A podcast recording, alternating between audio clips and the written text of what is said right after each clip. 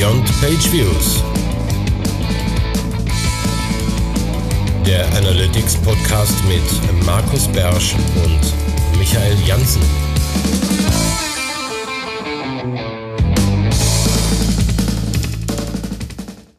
Hallo und herzlich Oh, willkommen ja, zur ersten Ausgabe im neuen Jahr von Beyond Page Views. Ähm, hier begrüßt euch aus Mönchengladbach äh, an einer zu einer sehr ungewohnten Zeit, nämlich noch mit ein bisschen dunkel im Hintergrund, gerade mal eben kurz nach neun, der Markus Beersch. Und bei uns haben wir diesmal nicht nur den Michael, sondern einen Gast, der sich gleich selbst vorstellt. Erst kommen wir noch mal kurz zu Michael.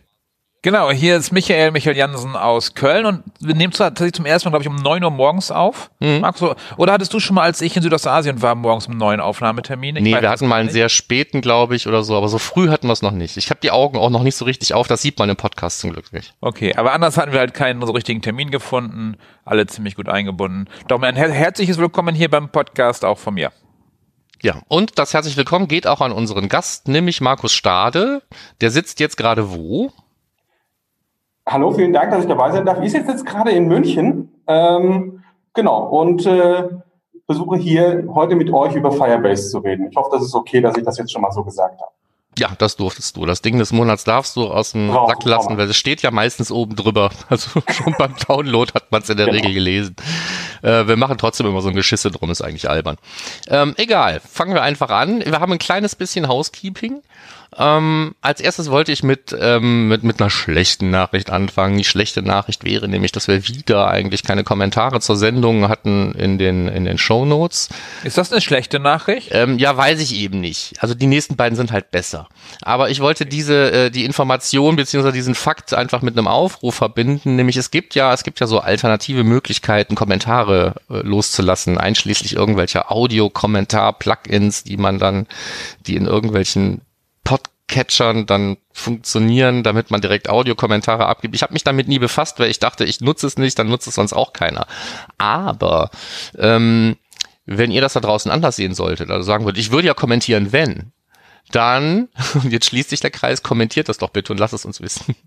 Ähm, Da gibt es doch auch diese Sachen, wo man Voice-Feedback liefern kann. Genau. Schreibt uns doch aber, ob ihr das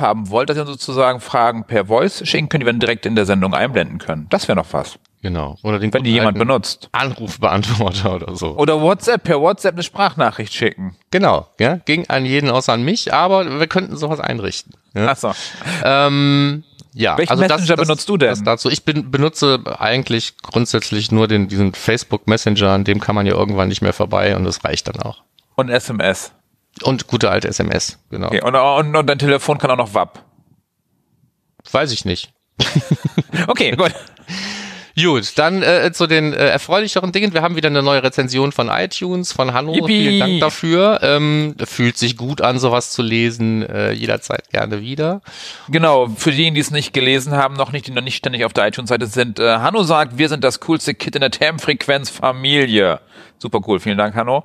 Ob das stimmt, wissen wir nicht, kann ich selber bewerten. Ansonsten sagt er, kenntnisreich und humorvoll präsentiertes Webanalyse-Wissen, Empfehlung für alle, die schlauer werden wollen. Cool, vielen Deswegen, Dank. das haben wir extra so gemacht. Ne? Dich für die, für die Kenntnis, mich für den Humor scheint zu funktionieren. Ähm, ja, und als ähm, äh, letztes möchte ich noch hinweisen darauf, dass auch jemand Gebrauch von unserer E-Mail-Adresse gemacht hat. Wir haben hier eine eigene E-Mail-Adresse, auch die kommt am Ende nochmal.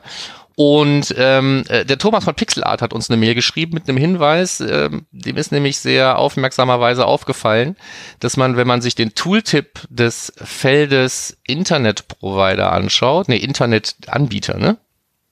Internetanbieter heißt das im, im Deutschen, ähm, dann steht da nicht mehr unterstützt. Das ist ein sicheres Zeichen, dass es irgendwie ein Feld ist, was auf dem Weg ist, sich äh, zu verabschieden. Und äh, das finden wir gar nicht so toll, wenn wir ganz ehrlich sind. Ja, mir ist es egal. Ja, vielen ist das egal, aber einige fangen ja gerade jetzt an, irgendwie, also wenn es verstärkt irgendwelche Besucher gibt, die da in der Webanalyse aufkreuzen, von denen man relativ sicher sein kann, dass es gar keine echten Menschen sind. Ähm, da hilft oft eben auch gerade der Internetprovider dabei, die auszuschließen. Wenn es sowas wie AWS ist, ne? also Amazon Web Services oder da steht dann äh, Microsoft Corporation und ähm, Ja. Die Hits kommen alle von irgendeinem so typischen Standort von den Rechenzentren, dann äh, weiß man äh, relativ sicher, äh, wenn der Rest der Signale auch scheiße ist, äh, das war kein Mensch. Und das würde einem dann ja vielleicht oder vielleicht auch nicht genommen werden. Äh, wenn es weggeht, fände ich es doof. Ja, also ich weiß, dass wir von unseren Dashboards das auch irgendwo drauf haben und wir sehen dann, wenn bestimmte Firmen auf der Website waren und so, weil die ja auch ihre eigenen Einträge haben. Hm. Wir wissen bei einigen Wettbewerbern, die dann oder? vorbeischauen. Ja, ich arbeite nicht mehr so viel mit ISP, äh, insbesondere dank deinem Botmarker. Ja, ähm, aber es würde viele Sachen im Filter, beim Filtern von Daten erschweren, finde ich. Ja, finde ich auch. Gut, das dazu, das war also ein Fremdfundstück. Danke dafür aber mal. Nochmal ganz kurz, was glaubst du, warum machen die das raus? Was glaubt ihr? Mm, vielleicht ist es zu nah an der IP-Adresse oder so. Ich kann es ja nicht sagen. Also ähm, ich glaube wegen der Ungenauigkeit. Weil die können ja nur die, nur die C-Class-Leute rausfiltern. Und ISP-Auflösung geht ja auch auf IP-Ebene.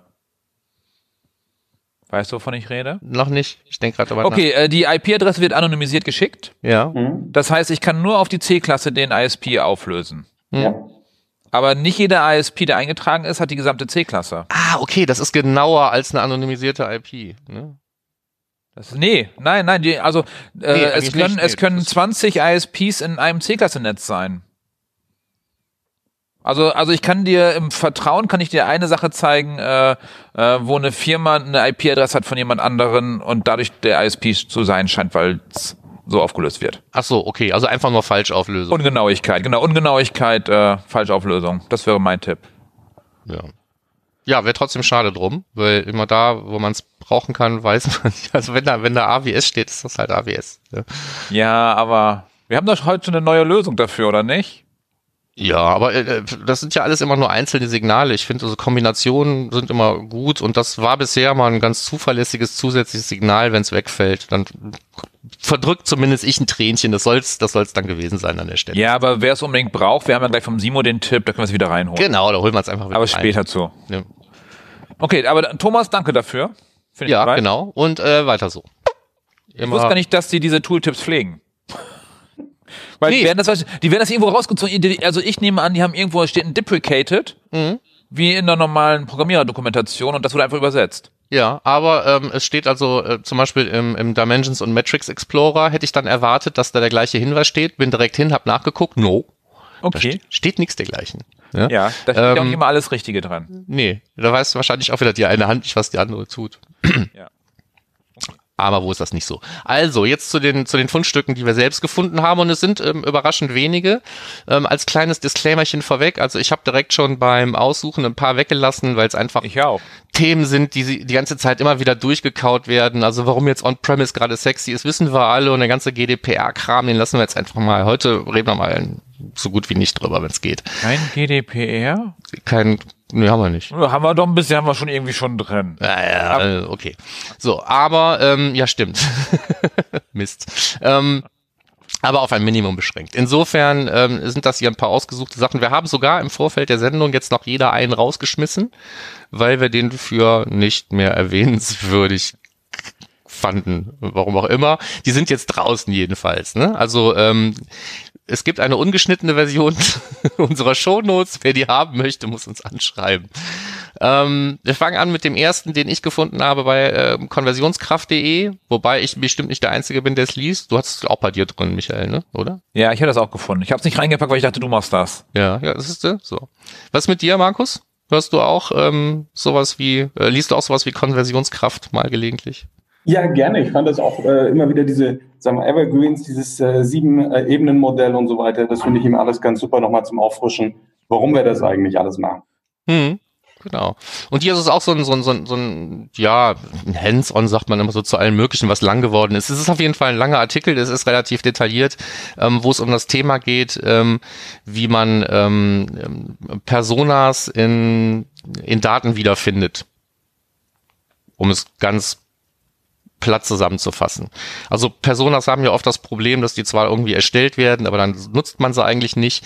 Und wie man ähm, ähm aus, aus Personas Daten macht oder aus Daten Personas und diese ganzen Zusammenhängen und wenn man Personas hat, wie man das Ganze versuchen kann, erstmal über User Intent oder sonst was vorsichtig vielleicht auch in Personalisierung auf der Website ähm, umzumünzen. All diese Aspekte werden da eigentlich ganz gut angesprochen. Ich fand den sehr ähm, inspirierend, so als ähm, Idee nochmal sich da einzunorden, so warum mache ich den ganzen Mist überhaupt, genau wie du selber gesagt hast, Markus. Ne? Also manchmal einfach nur so als, als Eckpfeiler-Artikel finde ich den hier ähm, gut geeignet und deswegen wollte ich den verlinken.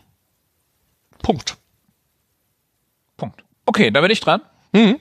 Genau, da habe ich dann von onlinemetrics.com habe ich einen Link in unsere Fundstücke gepackt und zwar zur Product Page Analytics nennt sich der Beitrag. Da geht es halt darum, was kann ich denn bei Enhanced E-Commerce zum Beispiel mit dieser ganzen äh, Product Page anfangen, was kann ich da auswerten, was bringt es mir, weil ganz wichtig, ich erlebe es bei Kunden immer wieder, die gucken sich halt die Daten an und machen da nichts mit weil sie nicht die entsprechenden Fragen stellen und da hilft halt der Artikel dazu, sich mal kurz zu gucken, was kann ich überhaupt ablesen, welche Daten brauche ich eigentlich und welche Fragen beantwortet es mir und wie kann ich es eigentlich optimieren, den ganzen Kram. Und was hat überhaupt so eine Product Page, äh, was brauche ich da eigentlich? Von daher unbedingt lesenswert für diejenigen, die im E-Commerce unterwegs sind, um die Produktseiten mal so ein bisschen unter die Lupe zu nehmen und zu verbessern. Ja, auch eine schöne Anleitung zum Segmente bilden und so weiter. Ja, das Ganze dabei. Und warum man es macht. Gut, der nächste, das ist unser kleiner Ausreißer, Entschuldigung. Ähm, dann doch mal ganz kurz nochmal ähm, Consent-Thema, nämlich äh, es gibt einen äh, Consent Manager, der da Cookie First heißt und Eisi hat ihn getestet und ähm, fand ihn ganz gut und wir haben den Link in unsere Shownotes gepackt. Das heißt, wenn er auf der Suche nach einem Consent Manager ist und äh, einen Kandidaten haben möchte, der kann sich hier ein Testergebnis durchlesen. Genau, und dann sind wir auch schon bei äh, Digital Analytics Trends, diesmal nicht von Trecken, die dauern noch ein bisschen, diesmal von Blast haben wir äh, einen Blogbeitrag oder einen Artikel in den in unseren Fundstücken drin. Da geht es um sieben Trends, die gerade so in der Digital Analytics Industrie äh, für dieses Jahr oder für die nächsten Jahre wahrscheinlich dann äh, wichtig sind. Zum Beispiel GDPR, also die ganzen Sachen rund um Datenschutzgesetze werden weiterhin laufen oder dass die Browser mit ITP oder ähnlichem halt immer mehr machen werden. Und äh, Trend Nummer drei finde ich super spannend, gerade für unser Thema des Tages heute, für unser Ding des Tages, und zwar äh, Shift to Event-Based Digital Analytics. Weg von den Page Views, wir müssen jetzt beyond die Page Views gehen. Und jetzt hin zum Event-Driven, was auch super sinnig ist. Warum, wieso, weshalb, kommen wir ja nachher dazu. Ansonsten sind noch Trends sowas wie äh, Echtzeitpersonalisierung, äh, Customer Data Platforms, Server-Side-Tracking, auch spannend. Und das äh, Trend Nummer sieben sagen die ist, dass die Digitalanalyse endlich erwachsen wird. Ja, ich fand die Trends komisch sortiert. Ja, das war irgendwie so, ja, Sachen, warum wir eigentlich nicht mehr vernünftig irgendwie Marketing machen können. Dann kommt als nächstes irgendwie aber trotzdem Personalisierung und äh, Customer Data Platforms und dann wieder das Server-Side-Tracking, damit die ganze Scheiße überhaupt funktioniert. Vielleicht ist da auch ein roter Faden drin, der, der mir entgangen ist, aber ich fand äh, das schon so ein bisschen. Naja, es gibt also nicht nur positive Trends für die Webanalyse. Ich glaube, das. Äh, also ich fand das jetzt gar nicht so unsinnig, die Reihenfolge. Ja. Erst, erst die Risiken und dann die Chancen. Ja, und dann hinten raus dann nochmal der Rettungsanker, damit diese ganzen Chancen überhaupt ähm, gehoben werden können. Ja, ich werde zynisch, komm, lass uns das, äh, lass uns Ja, ich fand das jetzt gar nicht so unsinnig. Ähm, dann ist der äh, nächste Punkt, den hast du, glaube ich, reingepackt. Ja. Analytics Ninja ähm, nämlich wie man ähm, das Page Load Speed, äh, die Page Load Speed Messung in Google Analytics ähm, ergänzen kann, sage ich mal. Wem die Dinge, die da jetzt auch schon ähm, gemessen werden, nicht ausreichen oder wird auch ganz ordentlich erklärt, warum einem das normalerweise auch nicht ausreichen sollte, wenn man sich wirklich mit Page Speed auseinandersetzen will, mit Hilfe von Analytics. Ähm, der ähm, kann sich hier sehr detailliert durchlesen, wie er sich die ganzen ähm, weiteren Daten, die aus, aus, aus einem, so einem, so einem Page-Speed-Service raustropfen, wie er sich die erheben kann und mehr oder weniger 100% Sampling-Rate herstellen kann, ohne großartig äh, da jetzt ein Fass aufzumachen. Ähm, beim Durchlesen habe ich mir selber eine Frage gestellt, nämlich wir gesagt, naja gut, wenn ich jetzt hier auf den auf die Messung von Google Analytics verzichte und dafür selber mit einem äh, eigenen Event pro Seitenaufruf mehr oder weniger meine Daten hinterher sende, habe ich dann wirklich mehr Hits oder nicht? Ich bin mir relativ sicher, dass Timing-Hits auch Hits sind und deswegen mit ins Hit-Limit äh, zählen müssten. Das heißt, wenn ich die Side-Speed-Sample-Rate fürs normale Side-Speed-Messen bei Analytics auf 100% setze, müsste ich eigentlich ähm, die Anzahl meiner Seitenaufrufe verdoppeln, wenn ich rausfinden will, wie viele Hits ich habe. Weil ein Timing-Hit ist ja kein Page-View-Hit, oder? Was? Auf welche Hits jetzt? Wo jetzt? Also auf jeden Fall hast du dann das Limit, glaube ich, bei 10.000 äh, Page, also die Website-Geschwindigkeit bei 10.000 pro Tag ist, glaube ich, das Maximallimit. Genau, du kann, genau. Also wenn, wenn du sehr viele Page-Views hast, dann kannst du sowieso nicht 100% Sample-Rate erreichen, ne? Auch wenn genau, du nur 10.000. Ja, aber diese 10.000 pro Tag sind ja trotzdem separate Hits. Also ich kann ja jeden Tag 10.000 Page-View-Hits haben und die zählen mit auf mein Gesamtlimit ein, würde ich meinen. Das sind keine Hits, die ich geschenkt bekomme oder sowas. Also Nee, die laufen extra. Die siehst du ja auch in Analytics beim, also die siehst du auch im Tech Assistant, die laufen extra. Das sind, das Timing sind eigene Hits. Ja, nee, eben. Also es sind Hits, die Ja. genauso wie alle anderen Hits, wie Transaktionen und weiß der Geier eben mit auf das Hit-Limit einzahlen. Das ist das, was ich Genau. meine. Also ist dieses, ähm, diese Diskussion, die hier in diesem Artikel mit sich selbst stattfindet, ob man jetzt wirklich äh, für jeden Page-View nochmal so einen Hit hinterher senden soll, ist so ein bisschen Makulatur, wenn man sagt, ich verzichte aber auf das normale Side-Speed-Sampling. Wobei das ja auch hinterher schickt. Aber egal. Ja. So, Äh, das dazu, also Ja, nee, Artikel. nee, nee, nee, nee, nee, ich, ich habe da noch was zu, weil bitte passt auf. Also Analytics-Menschen machen ja gerne lustige Sachen. Wenn ihr das nachbaut, passt bitte auf, dass ihr nicht jeden einzelnen Wert schickt. Also wir haben einen Kunden, der läuft in das äh, Hit-Limit pro Session oder pro Sekunde, weil der schickt äh, alle möglichen Werte einzeln in, in Events. Weil die Programmierer, das Dev-Team wüsste gerne genau, wann irgendwas wie lange dauert. Die nehmen das sozusagen als Monitoring-Tool für die Website-Performance so richtig. Ja, kann man, muss man aber nicht. Empfehle ich nicht, äh, gerade weil irgendwann sind dann die, die, die Hits voll und dann gehen die nicht mehr. Ich weiß gar nicht, wo das Limit ist. Markus, Stade, weißt du, wo das Limit ist bei den Hits insgesamt pro Session?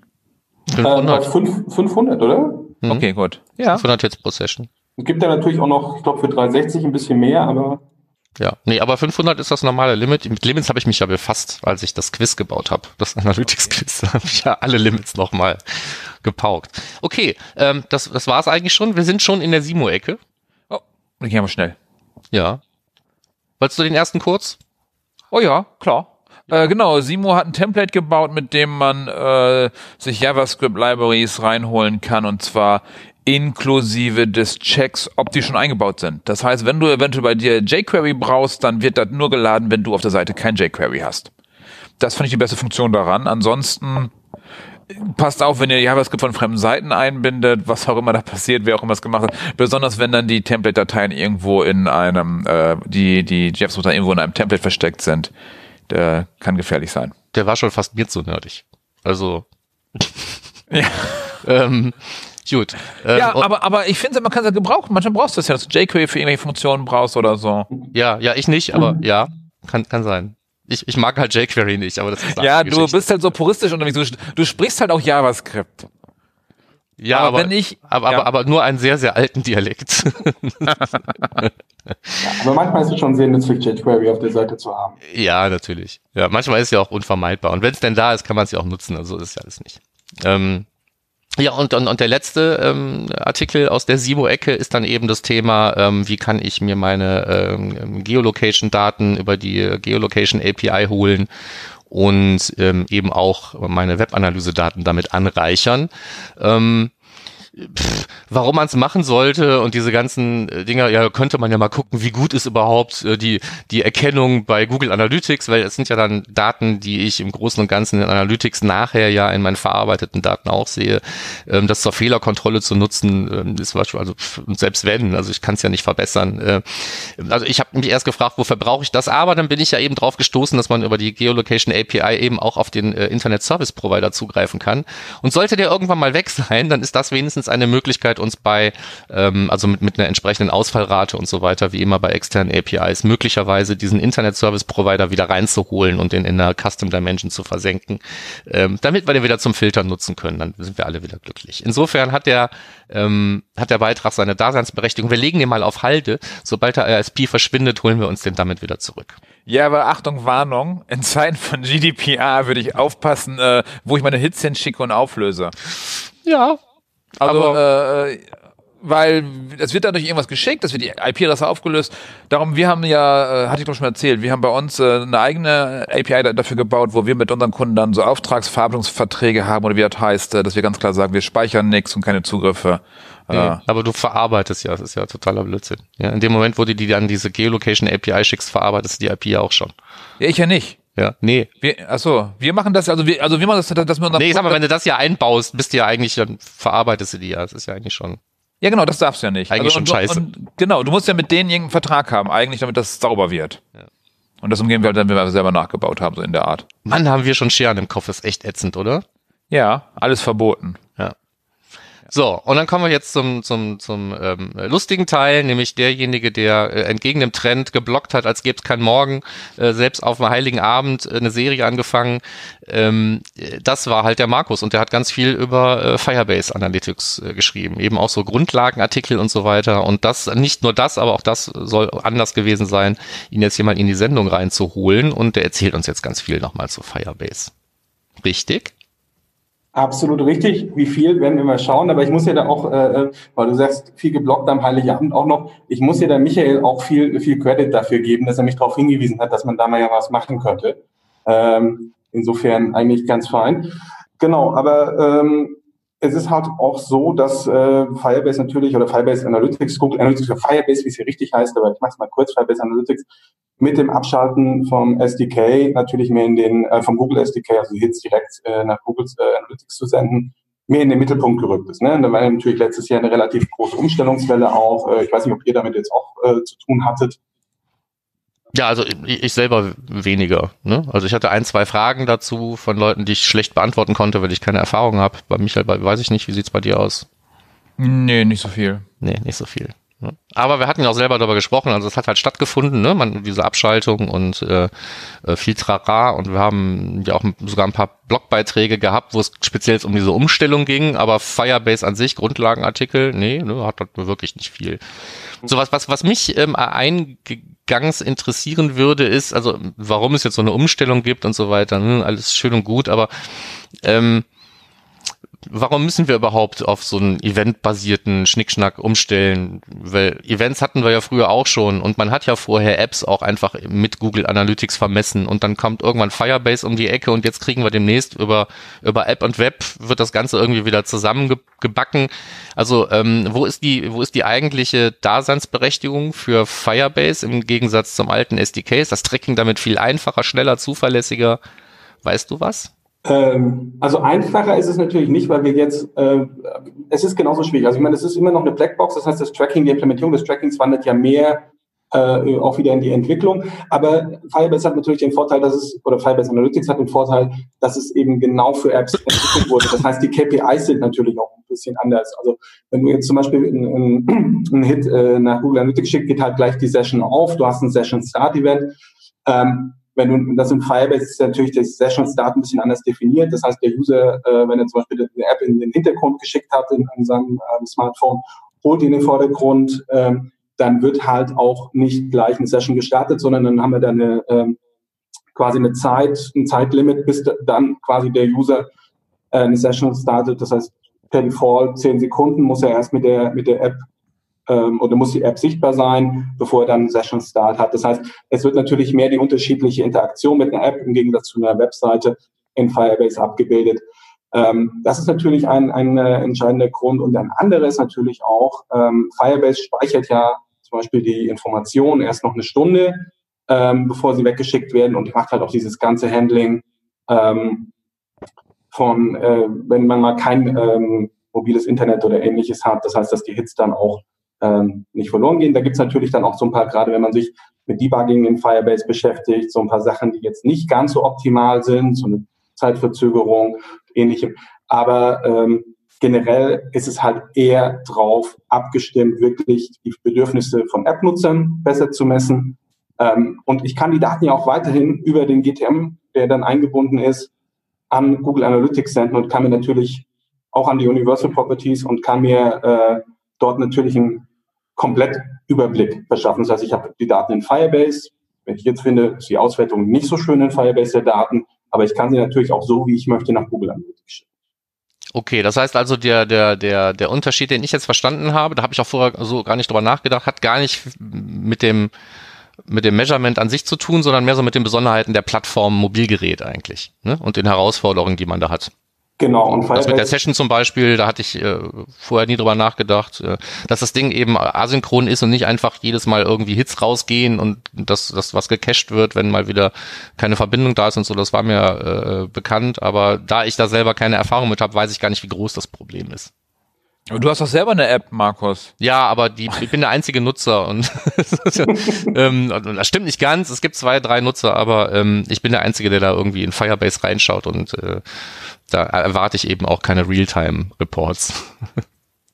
Ja, aber du hast auch, du hast auch so automatische Events, also allein schon durch die, durch die Einbindung ähm, des Firebase, der Firebase Analytics Klassen. Ähm, wenn du zum Beispiel mit Kotlin ähm, das Ganze programmierst, du bindest einfach die Firebase Analytics Klassen ein. Es gibt so ein automatisches Measurement, ja, also wie Google Analytics so PageView automatisch hat. Und da sind halt viele Sachen schon dabei. Also natürlich eventbasiert so ein äh, Screen View, aber auch so ein First Open Event. Ne? Also das heißt, wann hat der User die, die App das erste Mal wirklich geöffnet? Nicht wann hat er sie installiert und nicht wann hat er sie dann wieder installiert und wieder geöffnet, sondern First Open. Das gibt, es wird dann als User Property ähm, einfach verwendet. User Property, das kannst du dir vorstellen wie so eine Custom Dimension auf User Basis, ne? ist also an den, den User äh, gebunden und das wird halt automatisch erfasst. Ähm, das heißt, wir haben viele app-spezifische ähm, KPIs dort eigentlich, die mit der Einbindung an sich, die relativ schnell erledigt ist, erfasst werden. Und dann kommt es natürlich immer darauf an, das Ganze nochmal äh, anzupassen. Das heißt, dass ich mir überlege, es gibt ja diese vordefinierten Events, ne, die dann äh, nach einem festen Schema in, in Firebase Analytics verarbeitet werden. Ähm, ich sage, die möchte ich jetzt messen. Ich möchte zum Beispiel In-App-Purchase messen oder solche Sachen. Ähm, oder ich baue mir eben Custom-Events zusammen, um dieses, um, die, um ähm, den Überblick zu behalten. Das heißt, von der grundlegenden Erfassung her ist es jetzt kein riesiger Unterschied. Ne? Also ich muss auch weiterhin, wie wir das bisher gewohnt sind, äh, mir Gedanken darüber machen, was will ich erfassen und schicke ich ein Event und vielleicht gibt es ein vordefiniertes Event, dann habe ich da schon ein paar mehr Funktionen drin oder ich muss mir halt überlegen, wie baue ich es ein. Ähm, aber das ist halt der, der äh, entscheidende Punkt, dass das Verhalten von einem User in App ein ganz anderes ist als in Web und die äußeren Gegebenheiten können eben auch eine ganz andere sein. Ne? Und unser Problem ist ja auch so ein bisschen, Apps gibt es ja meistens für Android und iOS. Ich weiß nicht, Markus, gibt es deine auch für iOS? Ähm, theoretisch schon, weil ich sie mit Flutter gemacht habe, aber ich habe ähm, mir noch nie die Mühe gemacht, auf meinem MacBook diesen ganzen Android Studio Kram auch zu installieren, um es da dann irgendwie zu erzeugen. Ah. Ähm, man kann ja die iOS-Version dummerweise aus rechte Gründen halt nicht auf einer Windows-Plattform oder sowas erzeugen. Das geht ja, ja. nicht. Ja, da brauchst du ja dieses Code X, Xcode, glaube ich, wie das, wie das Tool heißt, da von Apple, um das zu machen. Ähm, aber äh, es ist halt, sagen wir so, sind zwei unterschiedliche Plattformen, wo wir dann auch zwei unterschiedliche GTMs zum Beispiel benötigen. Aber äh, wenn wir so ein Firebase-Projekt haben, verbinden dann die, die Android-App und die iOS-App damit, haben wir halt, die, sagen wir, ist eine der großen Herausforderungen eigentlich, dass man ähm, ein möglichst ähnliches Messkonzept für die Apps, die damit verbunden sind, auch, ähm, ja, auch äh, umsetzt. Weil sehe ich es auch zum Beispiel, man hat da irgendwas in Android umgesetzt und dann hat man was ganz anderes in iOS umgesetzt, weil die Entwicklerteams vielleicht getrennt sind oder ähnliches. Ne? Also das heißt, ähm, man muss da natürlich auch, man hat, man hat die, die Zusammenarbeit mit den Entwicklern ist bei Firebase Analytics einfach größer. Es ist mir eine Blackbox. Ähm, und das Testing ist natürlich auch ähm, ja, nicht ganz so schön. Ne? Ich kann mir nicht unten irgendwie so ein Debug-View einbinden und schauen, was kommt da, sondern ich habe kein Data Layer, es kommt alles direkt aus dem Quellcode, läuft irgendwann eine Firebase Analytics auf und dazwischen habe ich halt so eine kleine Blackbox.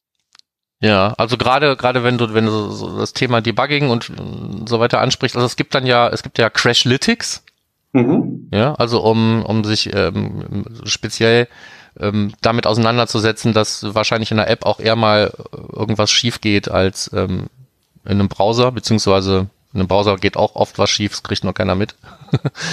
ähm, aber ähm, das ist ja auch ein, ein Teil von, von Firebase Analytics, wenn ich es richtig verstanden habe. Ich glaube, Crash Analytics gehört nicht direkt zu Firebase Analytics, weil in Firebase Analytics haben wir ja noch den äh, Debug View. Das heißt also für das Senden von Events mhm. kann ich ja über die sogenannte äh, ADB, also die Android Device Bridge, quasi äh, im, wenn ich jetzt mit Android Studio programmiere, sagen, für dieses, für diese App, die ich jetzt zum Beispiel in einem virtuellen Device auf dem Rechner ausführe, möchte ich, dass die Events nicht in den Stream View eingehen, sondern fürs Debugging in den Debug View, was natürlich den Vorteil hat, dass es nicht erst irgendwie eine Stunde gespeichert wird, sondern mehr oder weniger gleichgesendet wird. Also da hast du schon mal eine Verzögerung von ein paar Minuten drin. Mhm. Aber an sich ist das eigentlich ganz schön. Und du hast halt ein, eine Timeline, ähm, bei der du einfach siehst, wann kommt welches Event an. Das ist relativ äh, äh schön dort zu sehen. Ähm, welche User Properties werden gespeichert ähm, und äh, welche Event-Parameter, also eben diese sagen wir, hit-basierten Custom Dimensions im Endeffekt, ähm, werden mitgesendet. Also das heißt, fürs Debugging ist eigentlich der Debug View, wenn du die Android Device Bridge im, in Android Studio zum Beispiel nutzt, relativ schön. Ja? ja äh, also es, ist, es unterstützt einen das da mehr oder weniger dann eben auch. Genau, also es ist, ist schön, aber es hat auch da so ein paar kleine Haken, wie zum Beispiel, du hast so ein, so ein Campaign Details Event. Ne? Das ist so ein vordefiniertes Event in Firebase. Damit kannst du zum Beispiel Attribution von Conversions, also dass du quasi den Source Medium für eine Conversion äh, übermittelst. Ne? Das schickst du mhm. weg in dem Moment, in dem die App äh, geöffnet wird und kriegst dann unter Conversions in Firebase quasi eine Aufstellung, welche äh, Channel oder Source Medium Kombination hat dort äh, eine Conversion verursacht. Äh, das siehst du dann zum Beispiel in View nicht. Ne? Also zumindest habe ich es noch nie gesehen. Ich habe es hundertmal getestet. Ähm, also das heißt, du hast dann immer noch so ein paar kleine ähm, Sachen, die jetzt im Debuggen vielleicht nicht ganz so, ganz optimal sind. Ähm, du siehst es dann aber zum Beispiel, dass der Hit rausgeht. Das heißt, wenn du ähm, auch im App-Tracking ähm, andere Tools auch mal verwendest, wie jetzt so ein Proxy wie Charles, den du einfach zwischen, ähm, zwischen die App und äh, Firebase hängst, dann eben schaust, was geht da raus. Oder ein Android Studio hat auch da so einen Blogger, wo du das äh, dir einfach anschauen kannst, äh, was rausgesendet wird. Da siehst du das dann schon. Also du hast die Möglichkeit, das schön zu debuggen, aber wie gesagt, das, du siehst halt nie genau, wie ist es implementiert, weil das ist ja dann direkt im Quellcode. Du hast mhm. dann jetzt nicht so schön, dass du den GTM aufmachst und sagst, guck mal, da wird, da wird das gemessen. Ne? Das heißt, da musst du dann wirklich mit den Entwicklern durch den Code gehen, Swift oder was auch immer und dir das in, vielleicht in einem GitHub-Verzeichnis oder so mal anschauen. Ja, ja gut, dass die Integration natürlich eine andere Hausnummer ist, als äh, einfach irgendwo einen Skriptcode reinschmeißen. Das ist, ähm, glaube ich, klar geworden. Okay. genau. Gibt's denn, gibt's denn äh, andere Dinge, die, ähm, äh, die einem ähm, Stein in den Weg werfen? Also du sagst ja zum Beispiel äh, ganz richtig, also sehr viele vordefinierte Events gibt es, ne? Und ähm, ich sag mal, jeder Screen View, also wenn, wenn, wenn sich ähm, wenn sich die Ansicht äh, ändert halt in meiner App, dann wird das in der Regel dann eben auch vermessen. Ähm, äh, wir haben eben gesagt, ähm, eine Sitzung ähm, bei Analytics hat maximal 500 äh, Hits. Ähm, Gibt's gibt's sowas auch bei bei Firebase? Gibt's da auch irgendwelche ähm, Limits, auf die ich achten müsste, wenn ich jetzt sage, es gibt sowieso schon automatisches Tracking, jetzt mache ich noch ein eigenes Tracking? Ähm, Mhm. Ja, du hast, du hast ein paar Restriktionen. Ja? Ähm, das sind halt sowas wie äh, zum Beispiel User Properties. Ich glaube, da sind wir nur bei 25 User Properties, die du mitgeben kannst. Ähm, du hast natürlich eine begrenzte Anzahl von, von Events. Das heißt, ähm, nicht die Anzahl der Hits, die du als Event reinschickst, sind begrenzt, sondern ähm, generell die Anzahl der Benennungen der Events, also die bezeichnete Events. Mhm. Mhm. Ähm, jetzt ist das Ganze noch case-sensitive. Das heißt, wenn du das in Android anders implementierst als in iOS, ne, dann ist halt da auch irgendwann Ende. Ähm, das heißt, du kriegst das dann auch nicht ins Reporting mit rein. Ne? Ja. ja gut, warum soll das besser sein als in Analytics? Da kannst du auch groß und klein schreiben und viel falsch machen.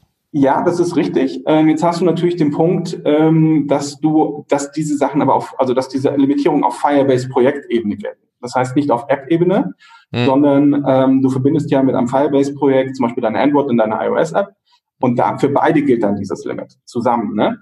Ah ja, okay. solche Sachen. Ähm, und dann, was ich auch noch ganz schön finde, ist, du hast Event-Parameter, äh, also Hit-basierte Custom Dimension im Endeffekt. Mhm. Die sind auch stark limitiert, ne, auf 10 Text und 40 numerische. Es sei denn, du verbindest deine App und Web-Property damit, dann hast du 50 numerische, 50 Text-Event-Parameter. Ähm, aber dann hast du, also sozusagen, das ist auch so ein bisschen ähm, eine wirkliche Erleichterung, wenn du App und Web-Properties dann mit deiner Firebase-Projekt äh, verbindest. Ähm, aber die können dir natürlich auch schnell ausgehen. Ne? Ja, aber das, das war sowieso, glaube ich, einer der Punkte, wo von Anfang an irgendwie die Leute gesagt haben, ich stell, ich kann nicht umstellen, weil ich viele Custom Dimensions habe und in Firebase gibt's zu wenig. Dann hat man da irgendwie nachgelegt und dann waren es immer noch zu wenig. Und jetzt sagst du, bei App and Web hat man jetzt einfach dann 50 draus gemacht, um den Diskussionen aus dem Weg zu gehen. Verstehe ich das richtig? Genau, also wenn du mit App und Web verbindest, hast du 50 numerische Eventparameter, 50 äh, Textparameter, das ist hm. schön. Aber auch hier wieder der Punkt, ähm, Du kannst Eventparameter archivieren, heißt das dann in, Firebase, dann sind die dann quasi mehr oder weniger gelöscht äh, und die Daten fließen oder die Daten werden dann nicht mehr verarbeitet. Aber ähm, bei einer App 50 Eventparameter und Eventparameter kann zum Beispiel auch so ein Screen-Title sein, ne, den du, den du ähm, mm, ja, oder ein Path oder was auch immer. Ähm, da kommt es halt dann auch stark drauf an, dass du dir, bevor du mit dem Tracking anfängst, ein, sagen wir, skalierbares Tracking aufbaust. Ne?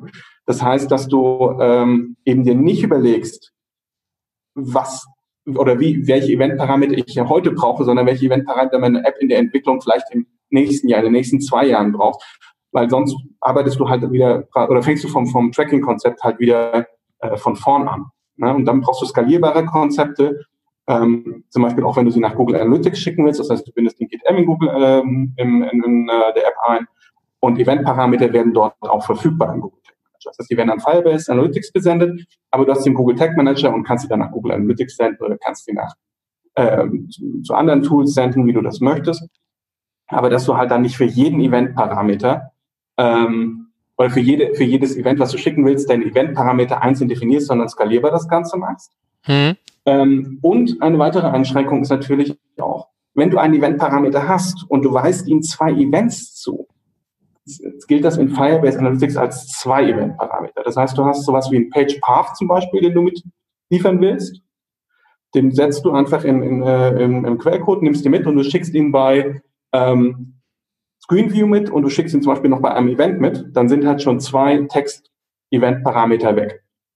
Ach so, obwohl es eigentlich das gleiche ist, ähm, im Nutzungskontext vervielfacht sich dann die Anzahl. Ja, genau. Ja, gut. Dann, wenn man das nicht vorher weiß, dann kann dem das wirklich schön um die Ohren fliegen. Ja, dann denkt man, ja, genau. hab mich ja locker aus und hab plötzlich bei fünf Schluss. Genau, und dann kannst ja, du 25 von diesen Eventparametern kannst du im Prinzip pro Event mitsenden. Das heißt, da bist du, da, also ich kenne jetzt eigentlich keinen keinen Fall, wo mir das mal um die Ohren geflogen wäre, aber du kannst ja mehr damit verbinden. Also das heißt, du kannst auch sagen, ich schicke ein Event, das hat 30 Eventparameter, ich kann es nur 25 miteinander schicken, aber das müssen ja nicht mal alle gesetzt sein. Ja? Und solche Sachen. Ähm, aber wie gesagt, das sind, das, also das Wichtigste ist eigentlich, weg von der, von der Technik dazu gehen. Die technische Integration ist viel einfach äh, sich skalierbares Setup überlegen und hinterher das testen. Aber diese Konzeption am Anfang, ähm, wie sieht ein skalierbares Setup aus und mit meiner App auch Monate, Jahre, auch äh, die ich am Markt sein möchte, zu arbeiten, das ist halt eigentlich die Herausforderung, die wir aktuell bei Firebase Analytics haben. Ja, der Zyniker in mir sagt mir jetzt gerade, wenn ich sehe, wie viele schlecht vorbereitete und völlig ungeplante Webanalyse-Implementierungen es gibt, ähm, dann gibt es doch bestimmt auch schon jede Menge Apps, die mit Firebase arbeiten und jetzt schon hoffnungslos an ihrer Konzeptlosigkeit in der Implementierungsphase gescheitert sind. Das klingt ja, ähm, klingt ja wirklich so, als müsste man sich ähm, viel mehr Gedanken machen. Ja, Du musst die Frage ist, ist jemand da, der sich die Gedanken macht? In der Regel ist ja doch so, denke ich, bei Apps auch, wir müssen hier irgendwie auch irgendwas, bau mal Analytics ein, dann sagt der Entwickler, das geht nicht, äh, da gibt's nur Firebase und dann wird ihm gesagt, dann bau halt Firebase ein. Und ähm, ob da dann wirklich ein belastbares Konzept in der Umsetzung da äh, zustande kommt, keine Ahnung, weiß ich nicht. Ja, und man muss auch sagen, gerade was, was ich jetzt so ein bisschen, ein bisschen schade finde, also gerade in dieser Firebase Analytics Ecke, gibt es eigentlich ich will sagen, nicht Best Practice vielleicht an sich, aber viele interessante Konzepte, die man für sich auch anpassen kann. Jede App ist ja auch ein bisschen anders, aber ähm, irgendwie gibt es diesen Austausch da auch nicht. Ne? Also äh, jetzt nicht wie bei euch, wo sagt man, man redet über Google Analytics und was sind so die, was sind so die äh, entscheidenden äh, Punkte, die eine Analytics-Implementierung immer haben muss. Das gibt es eigentlich bei Firebase Analytics nicht. Da fehlt ein bisschen unter den, unter den ähm, Leuten, die sich damit beschäftigen, der Austausch, finde ich. Oder es fehlen halt die Leute, die sich damit beschäftigen. Ja, aber ich führe auch ah. viele, viele Gespräche. Klar, es gibt nicht so viele wie, wie im GA-Bereich, aber ich führe viele Gespräche, ähm, Leute, die sich da auch wirklich auf dem harten Weg sozusagen dann da reingekämpft haben in dieses Thema, die sich viele Sachen auch selbst überlegt haben. Aber da gibt's eben äh, den Austausch auch nicht. Also ja. ich habe mir ja bei Firebase Analytics, es wird euch überraschen, auch nicht alles selbst erarbeitet, sondern ich habe mir ja auch viel, ähm, viel in der Diskussion auch äh, angeeignet. Ja, aber dann hat dir ja im Prinzip das Netzwerken da geholfen, dein Wissen zu vertiefen. Und wenn ich es richtig verstanden habe, dann geht einem genau das ab, wenn man in dieser Firebase-Welt unterwegs ist. Ist ja schade. Dann braucht es da mehr Blogs, Stammtische oder was der Geier. Ja? Genau, ja. Auch mehr Leute, die sich an das Thema einfach rantrauen. Ja, aber das ist halt komplett was, was Neues. Also es ist bei den Webanalysten ja nicht ganz richtig, weil es ja viel Entwicklung auch ist. Also viel mit dem Dev-Team zusammenarbeiten, was ja sonst eigentlich nicht so, da, nicht so benötigt wird. Ja, das absolut. wird wahrscheinlich so die, die, die, die Grenze sein. Ja, absolut. Und vor allem, ich meine, App-Entwicklung ist jetzt auch nicht ein bisschen HTML und CSS normalerweise, sondern da reden wir halt dann schon über eher komplexeren, äh, komplexeren Code. Ähm, aber auch da sollten wir vielleicht nicht alles immer den Entwicklern überlassen, weil die Sicht, die ein Webanalyst hat, ist ja doch nochmal ein anderer als, eine, als ein Entwickler hat. Und da dann auch zu sagen, der, der Webanalyst ist die, die hat eine Scharnierfunktion zwischen Business und Technik. Ich glaube, dass ein Webanalyst auch so oder sich die, die Branche dahin entwickeln sollte, dass man mehr Verständnis für zumindest Grundlagen hat, was in so einer App wie passieren könnte.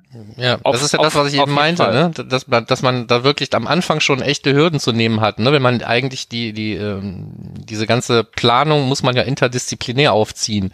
Wenn der Webanalyst sich irgendwelche Dinge wünscht, die technisch nicht umsetzbar sind, bringt es nicht weiter. Und, und wenn, wenn der Techniker was implementieren soll, ohne zu wissen, wofür ist es, wird es gebraucht oder was brauchen wir vielleicht auch später noch, dann, dann ist da halt sehr viel Potenzial für ähm, Unsinn. Genau, und meistens hast du halt, wenn, wenn ich zum Beispiel App-Debugging ähm, mache, meistens kriegst du ja nicht den Quellcode. Das heißt, du kannst nicht reinschauen und sagen, was passiert da wirklich, sondern mhm. du, du bekommst vielleicht für Android ein APK, das führst du dann ins Studio aus, äh, vielleicht kriegst du auch über Testflight eine iOS-App, irgendwie sowas, schaust dir das dann an, generierst im Prinzip Daten, baust vielleicht in die App eine Funktion ein, die dir die Daten gleich anzeigt, aber äh, du kannst halt auch so, zum Beispiel so Edge Cases, einfach nicht genau ähm, identifizieren, weil ja als selbst eine kleine Gruppe ausrollst, nicht alle Fälle, ähm, ja, nicht alle Fälle abdecken. Äh, und deswegen ist es dann auch wichtig, bei so einer App einfach auch so ein, so ein nicht, nicht gleich immer so auf 100 Prozent der User zu gehen. Du kannst ja so einen, sag mal, stufenweisen Rollout zu machen, wenn du so ein Tracking-Konzept ausrollst. Dass okay, jetzt hole ich erstmal einen Teil der User äh, und teste, was da überhaupt an Daten generiert wird. Das heißt also, wir werden also quasi dieses blinde nicht die Technik anschauen, sondern machen die Daten, die ich jetzt irgendwo in Firebase habe oder irgendwie in Google Analytics Property gesendet habe, machen die Daten Sinn? Ne? Ist mhm. es überhaupt, ich kann mich, also da muss ich, muss ich mir das auch anschauen und muss auch mal die Daten hinterfragen, nicht mich einfach darauf verlassen, was bekomme ich denn da an Zahlen, sondern validieren der Zahlen. Das ist halt ein wichtiger Punkt. Ja. Kann mir denn bei sowas eben nicht so ein paralleles Tracking über eine App und Web Property und vielleicht auch der Google Tag Manager helfen, um mir was anderes äh, zu schaffen, wo ich vielleicht schneller äh, sehen kann, ob ich auf dem richtigen Weg bin oder nicht? Also wäre jetzt so, ist mir jetzt gerade so eingefallen, die Frage. Ja, also ich würde Kann jetzt auch blödsinnig gewesen sein.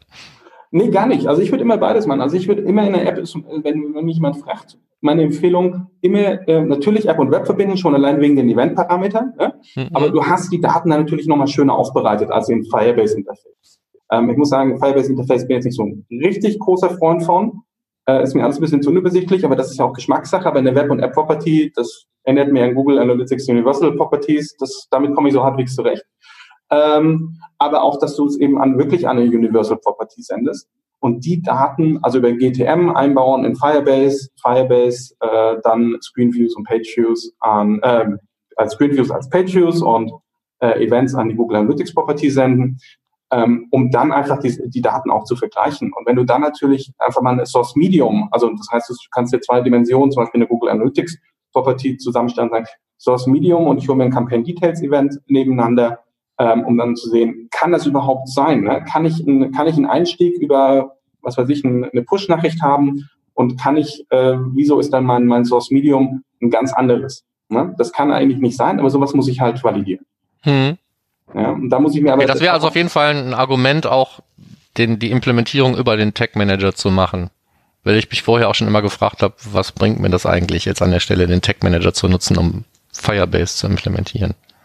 Ja, es bringt dir relativ, relativ viel, weil es nochmal eine andere Sicht ist. Wie gesagt, du hast andere KPIs. Du hast mhm. vielleicht auch eine Vergleichbarkeit, weil SDK schickst du ja das nicht mehr, ähm, schickst du, kannst du es ja nicht mehr schicken. Das heißt, du kannst natürlich eine relativ ähnliche, ähm, relativ ähnliche Messung in Google Analytics herstellen und hast dann vielleicht auch noch Vergleichsmöglichkeiten, anstatt eben äh, dich sozusagen den harten Cut auf Firebase Analytics Zahlen zu machen. Ja, okay. Ja, interessant. So, so ein Einblick, weil wie gesagt, also obwohl ich selber mal implementiert habe, ich habe einfach nur ein paar Zahlen gesehen, die dann nachher in diesem äh, in der Firebase-Konsole ähm, aufgeschlagen sind, aber mehr habe ich da eigentlich nicht mitgemacht. Also es ist schon irgendwie eine andere Welt. Ne? Äh, ist denn jetzt ist denn jetzt diese ganze App und Web-Geschichte tatsächlich auch die Zukunft? Also wird die Firebase-Konsole verschwinden und geht's dann da weiter? Ähm, also ich glaube, die Firebase-Konsole wird jetzt nicht verschwinden, weil äh, die brauchen ja auf jeden Fall dann auch noch die Entwickler. Also eine Firebase ist ja auch noch der kleine, kleine Teil von Firebase. Ja, ähm, nee, war aber, falsch gefragt, aber du weißt, glaube ich, was ich meine. Ja, ich weiß, was du meinst. Aber ich meine, klar, App und Web, also wissen wir ja alle, das ist die Zukunft und wird und wir sehen ja auch mit jedem, mit jedem Monat kommen da neue Funktionen äh, dazu. Ne? Also ich meine, diesen Monat App und Web äh, die Data Retention von, äh, dass du jetzt nicht nur noch zwei Monate Data Retention äh, in Web und App einstellen kannst, sondern jetzt auch 14. Das heißt, du kannst hier over hier Vergleiche machen. Sie haben bei den Kohortenanalysen äh, Sachen geändert, ähm, äh, mehr Analysefunktionen eingefügt. Ähm, und wenn wir mal zurückdenken an letztes Jahr, äh, ich glaube, als wir gestartet sind, äh, war ja, glaube ich, hier ein relativ wichtiges Thema, was sie damals noch nicht hatten, äh, Conversions. Mhm. Ähm, das und ist E-Commerce und sowas. E-Commerce, genau, diesen ganzen Bereich.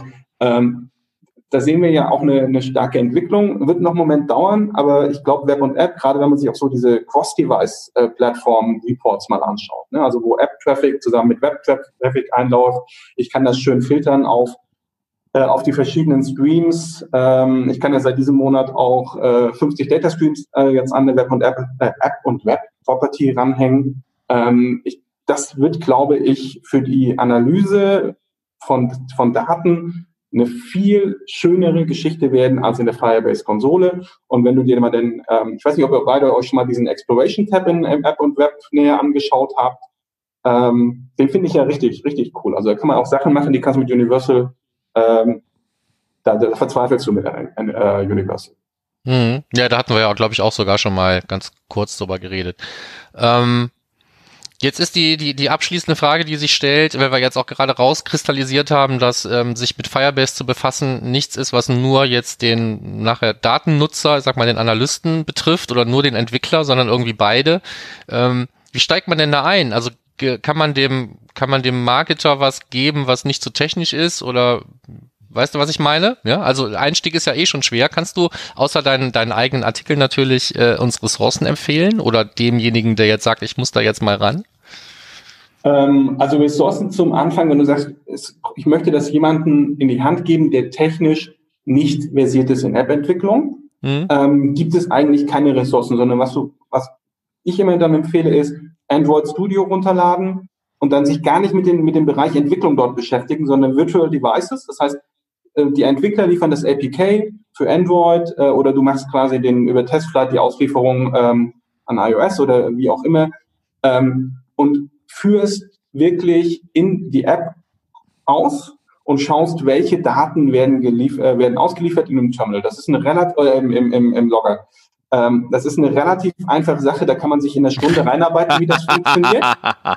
da sprechen die Nerds. ja, sorry. Äh, nein, aber das ist wirklich, also ich meine, im Endeffekt muss ich ja nur schauen, äh, ich klicke diesen Button und da unten passiert was. Ja, also mehr ist es ja im Endeffekt nicht. Ja, ähm, und dann verstehst du da auch mehr damit. Also ich glaube, dass du jetzt irgendwie dich te technisch, theoretisch oder marketing-theoretisch da einlesen, bringt da relativ wenig. Ähm, du musst einfach, glaube ich, diese Erfahrung haben. Ähm, ich drücke den Button da und es blinkt in Firebase Analytics Debug View einfach ein, ein Event auf. Ne? Und dann schaue ich mir das an und ich glaube, dann kommst du da auch relativ schnell rein. Ja, also Learning by Doing, einfach verstehen, was passiert da eigentlich. Ja, ich glaube, sonst ist es einfach zu technisch abstrakt auch und brauchst zu viel technische Vorkenntnisse, Kotlin-Erfahrung oder sowas. Ähm, das ist, äh, und, ich finde, das kann man jetzt nicht, nicht erwarten von einem Marketer oder auch von einem Webanalysten. Ne? Aber da, da drücken und da passiert was, das mal zu analysieren, das ist, glaube ich, der Weg, wie man, wie man da rangeht und wie man dann verstärkt auch da einfach äh, Erfahrung sammeln kann. Ja, aber dann lasst euch das Android Studio von jemandem installieren, würde ich sagen. ähm, so naja, also ich bin, bin ja durch die Reifen gesprungen, ja. So, ich habe ja auf den Knopf geklickt und habe unten was gesehen in der Konsole, aber es war ein weiter Weg dahin. Ich weiß nicht, ob den jeder Marketer gehen muss selber. Aber da sehen wir, glaube ich, auch, dass es sich noch mehr trennen wird zwischen äh, den Webanalysten, bei, also zwischen dem Auswerten von Daten und dem Implementieren. Ja. Also dass diese reinen Generalisten immer schwieriger wird. Ja. sondern dass ich das noch mehr auftrennen muss, um zu gucken, was ist da eigentlich, also wie Aber gehe ich damit um. Wo glaubst du, wird dann die Validierung der Daten stattfinden? Bei der Nutzung. Validierung immer durch Nutzung. Mhm. Aber das ist ja der weiteste Weg weg von der Entwicklung dort, wo sie eigentlich generiert werden. Ja. ja.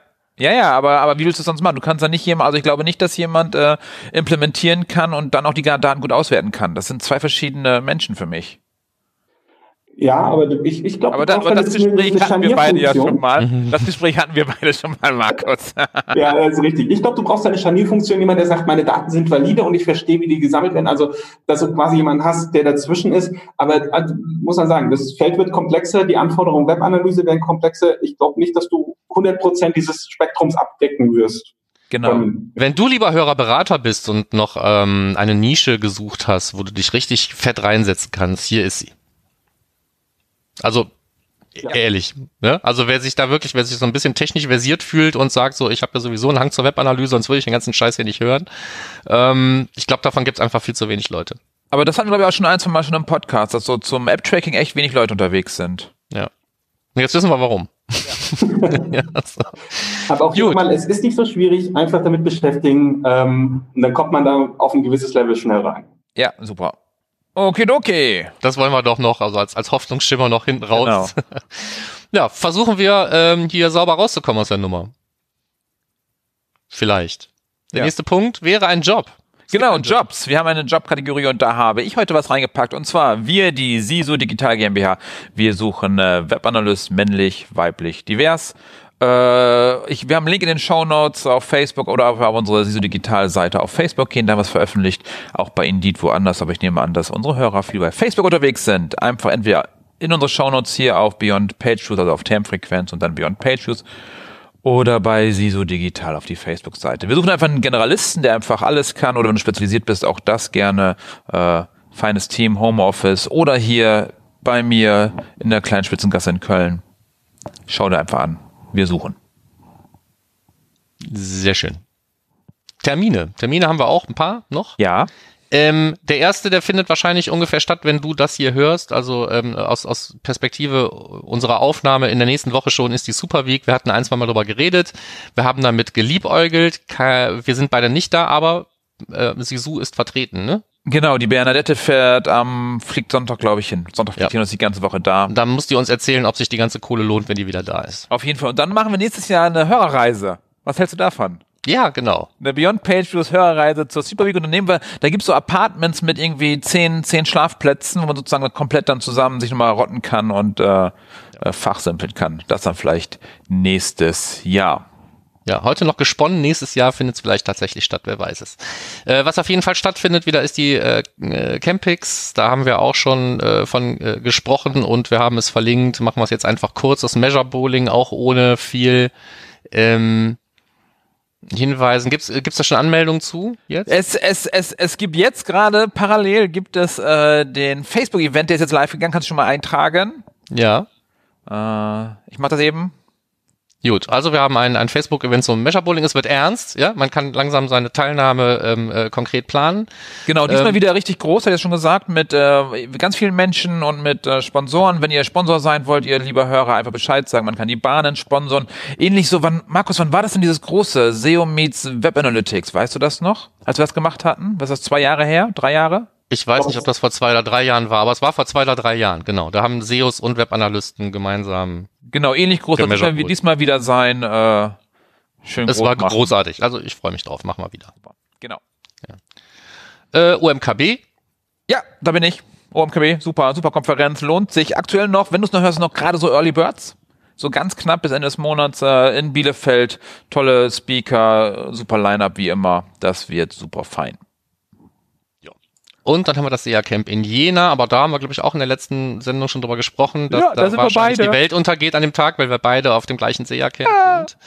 Ähm, werden wir sehen, ob es dann, äh, ob es dann nach dem April überhaupt noch eine Sendung gibt oder irgendjemand, der es hören kann. Wir wissen es nicht. Möglicherweise tut sich ein großes Loch auf und wir verschwinden einfach aus diesem Universum. Werden wir sehen.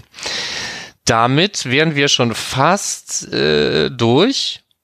Den Abspann machen wir wie immer in einem sehr, sehr langen Satz. Wir freuen uns über Feedback äh, jeder Art, am liebsten in Form von Bewertungen, Besprechungen auf iTunes oder eben auch auf unserer Facebook-Seite, die man liken kann, am allerliebsten aber als Kommentar unter unseren jeweiligen äh, Shownotes, Blogposts zur Sendung auf termfrequenz.de. Ähm, Ihr könnt es machen wie der Thomas und uns eine Mail schicken an podcast.analytrix.de, wenn ihr uns so irgendwie was mitteilen wollt, ohne das über irgendwelche Kommentarfelder oder sonst was zu machen. Und damit würden wir uns schon ähm, als allererstes primär bei unserem Gast nochmal bedanken fürs Kommen. Herzlichen Dank nochmal, Markus, dass du Zeit und Bock hattest, mit uns über Firebase zu reden. Ähm, wie gesagt, Leute, mit denen man drüber reden kann, sind gibt's viel zu wenige und vielleicht gibt's jetzt mit der Sendung inspiriert mindestens einen halben Menschen, der da jetzt mehr Bock drauf hat als vorher und dann hat sich der ganze Aufwand schon gelohnt. Das würde mich sehr freuen. Und ich muss jetzt sagen, ich habe mir damit einen Lebenstraum erfüllt, bei euch mal in der Sendung zu sein. Ja, komm, kannst du auf deiner Bucketlist abhaken. Ja. Ne? Jetzt nur noch Obama die Hand schütteln und dann bist du durch. Ja, Ja, passt. ja nee, prima. Also äh, hab mich gefreut. Du bist ja auch sowieso mehr oder weniger regelmäßiger Gast äh, beziehungsweise Teilgeber in Form von Fundstücken. Das wird mit Sicherheit weiter so gehen. Auch jenseits von Firebase. Du bist ja mal sehr ähm, experimentierfreudig unterwegs und schreibst da zum Glück auch drüber. Insofern, also nochmal danke dafür. Ähm, dir, lieber Hörer, danke fürs bis hierhin zuhören, treu bleiben, hoffentlich auch im Rest äh, dieses Jahres, dass ihr mh, auf jeden Fall ausschreiben solltet, wenn ihr das Datum aufschreibt. Habt aber den Tipp hat ja inzwischen jeder schon bekommen. Ne? Lieber 2020 schreiben als nur 20. Da hat man zu schnell einfach noch ein paar Zahlen dahinter getippt.